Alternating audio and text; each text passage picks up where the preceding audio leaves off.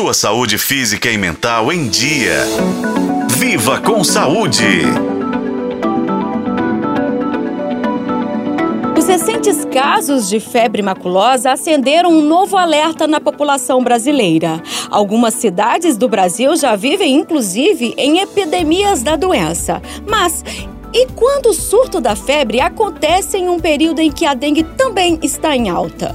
Com as duas doenças ativas, saber diferenciar os sintomas é uma etapa importante para buscar atendimento e não entrar em pânico. Uma das primeiras coisas a se destacar aqui é que os transmissores das doenças são diferentes. A febre maculosa é causada por uma picada de carrapato e a dengue pela picada do mosquito Aedes aegypti. Tá se perguntando aí como saber se foi picado pelo mosquito ou pelo carrapato? O que acontece é que muita gente fica com essa dúvida. Para evitar conclusões precipitadas, é importante saber que o pernilongo e o carrapato deixam marcas diferentes na pele.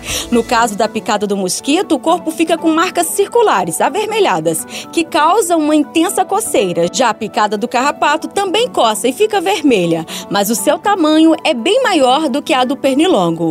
O médico de família da SAMI, operadora de saúde, Daniel Amaral, nos ajuda a entender melhor as diferenças entre as manchas vermelhas que aparecem no corpo. Febre maculosa ela, essas manchas vermelhas elas começam mais em pulsos, tornozelos, elas não, não tendem a coçar e elas podem aumentar e atingir mais palmas de mão, solas dos pés, um pouco mais nos braços. Né?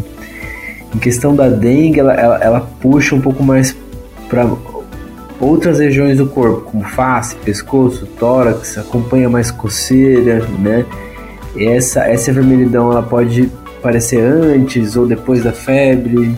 Em questão da febre maculosa, ela aparece mais depois da, da febre, então depois, mais que quinto, sexto dia de sintomas que começa a aparecer essas, essas manchas vermelhas. E as diferenças não param por aí. A dor atrás dos olhos é uma característica comum descrita por pessoas infectadas pela dengue. Já a febre maculosa causa dor em toda a cabeça.